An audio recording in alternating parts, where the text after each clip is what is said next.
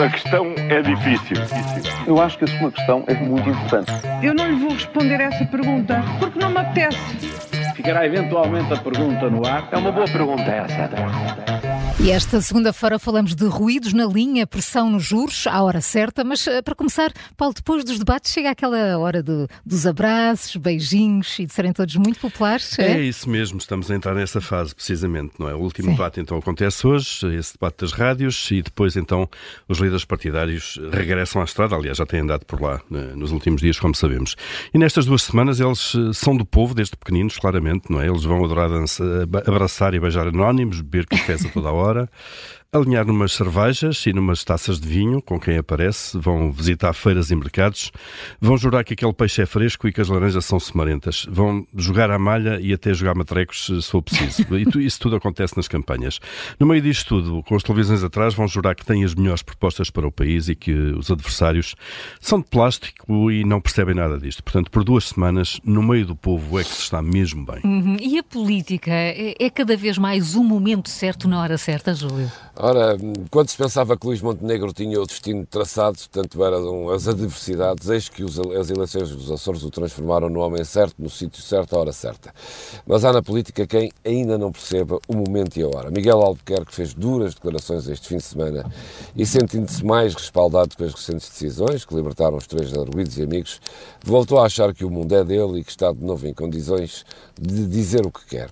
Se no momento em que ganhou as eleições Montenegro sujeitou-se a lá estar a imposição mais incómoda, agora a situação parece um bocado inversa.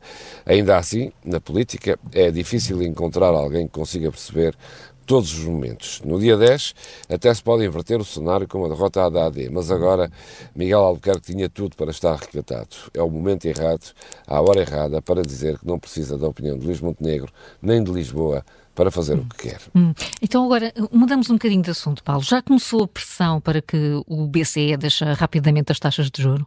Olha, já começou e nem sequer se tenta disfarçar. Mário Centeno diz que o Banco Central Europeu deve estar aberto a um corte de juros já em março. O, o governador do Banco de Portugal acrescenta que é um cenário pouco provável, ele admite isso, eh, mas que não deve ser totalmente afastado para já. O importante, diz ele, é seguir os dados económicos. No fundo, o que Mário Centeno está a dizer, ou a querer dizer, é que os juros devem começar a descer o mais depressa possível. O ex-ministro das Finanças foi desde o início um dos defensores de uma política monetária mais suave, com juros menos altos, e agora quer continuar nessa linha.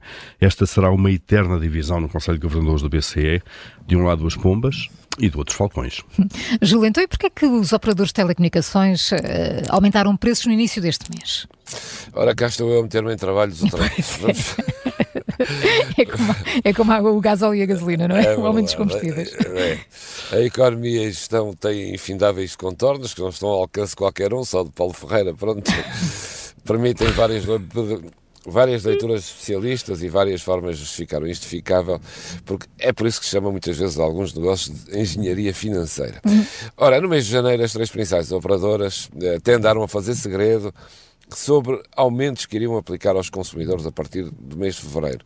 Lá tiveram que os divulgar e aplicaram mesmo esses aumentos. Ora, lá terão as suas razões, que deve ter a ver, como sempre, com a inflação, com os investimentos e por aí adiante, mas olhando para os números de 2023, um lei qualquer, neste caso um consumidor, diria, mas a que propósito? É que o ano passado tiveram a maior subida de receitas em oito anos. Nunca faturaram tanto, ou seja, mais 6% que o ano anterior. Os pacotes de serviços faturaram mais 9% que no ano anterior. O consumidor em Portugal paga em média 45,3 euros, isto sem os canais de desporto, que é o que mais gosta de ver, números só vistos na Estónia e nos Países Baixos. Ainda assim, aumentaram os preços, ou seja, estão mais caros. É isto. Quanto mais crise para a maioria, melhor para uns. A questão é difícil. Eu acho que a sua questão é muito importante. Eu não lhe vou responder essa pergunta porque não me apetece. Ficará eventualmente a pergunta no ar. É uma boa pergunta essa.